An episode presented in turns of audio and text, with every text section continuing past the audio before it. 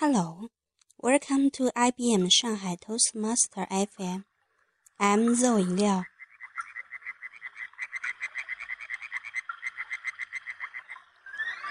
Today, I'm going to present you a P5 speech, The Running Journey.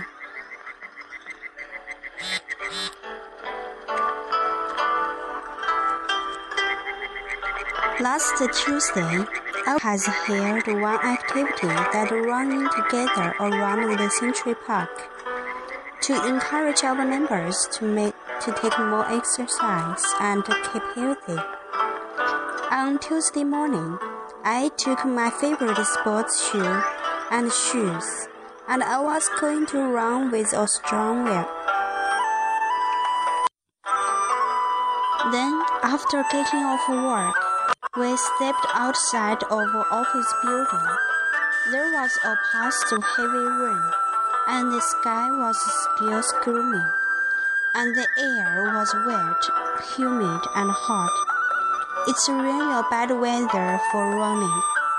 I looked up the half black sky and felt uncomfortable, so that in one moment I wanted to give up and went back to my cozy and clean home directly. But in next moment, I told myself that I couldn't, because I was the VPN and the organizer of the running. If I gave up, others would give up more easily. When we got to the Century Park, I was told that it was around 5 kilometers one cycle. I had no sense how long exactly it was, and I took it as a piece of cake because I was full of confidence in myself. I drank some water, changed to my running shoes and shoes. I was so determined that I could finish it. Then we set out to run, and I was in a high spirit and full of energy so that I ran at the first pace. But slowly, my breath became quicker and more difficult, and my legs became heavier and heavier. All this made me slower and slower. But once again, I didn't give up. Since every 15 meters, there were some marks on the ground which was used to remind me how long I have already finished. Firstly, it was 150 meters, and then when I ran a little bit more, it turned into 200 meters. Every mark encouraged and inspired me to go on and try my best to reach the next mark. This inspiration and encouragement was working at the beginning but it did not last long as I became more and more exhausted. At last, my running turned into walking, and later, even walking became so hard.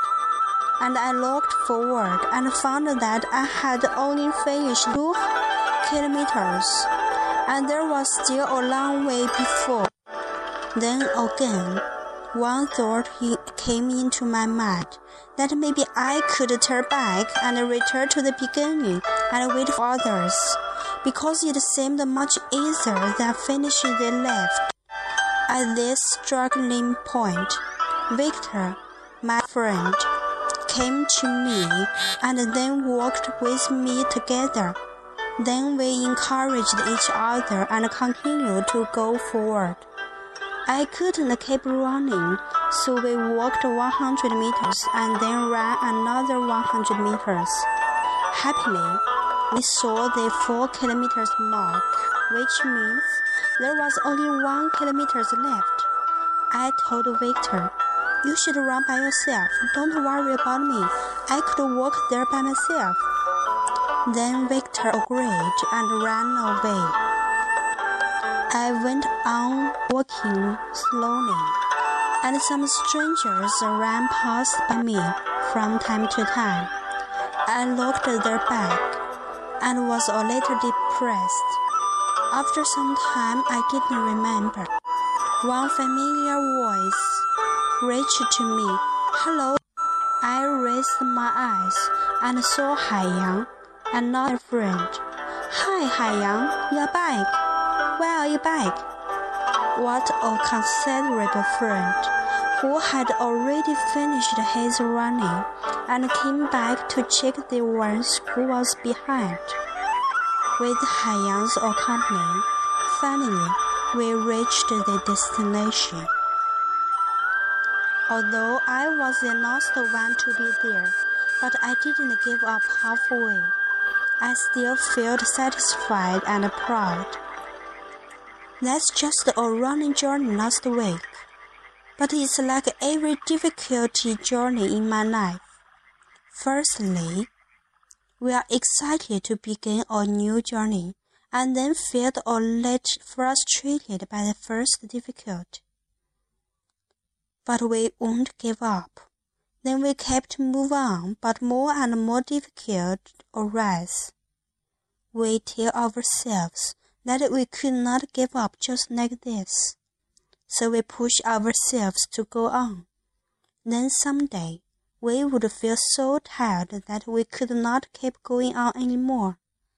At this moment, more encouragement from our friends and families to support us and help us.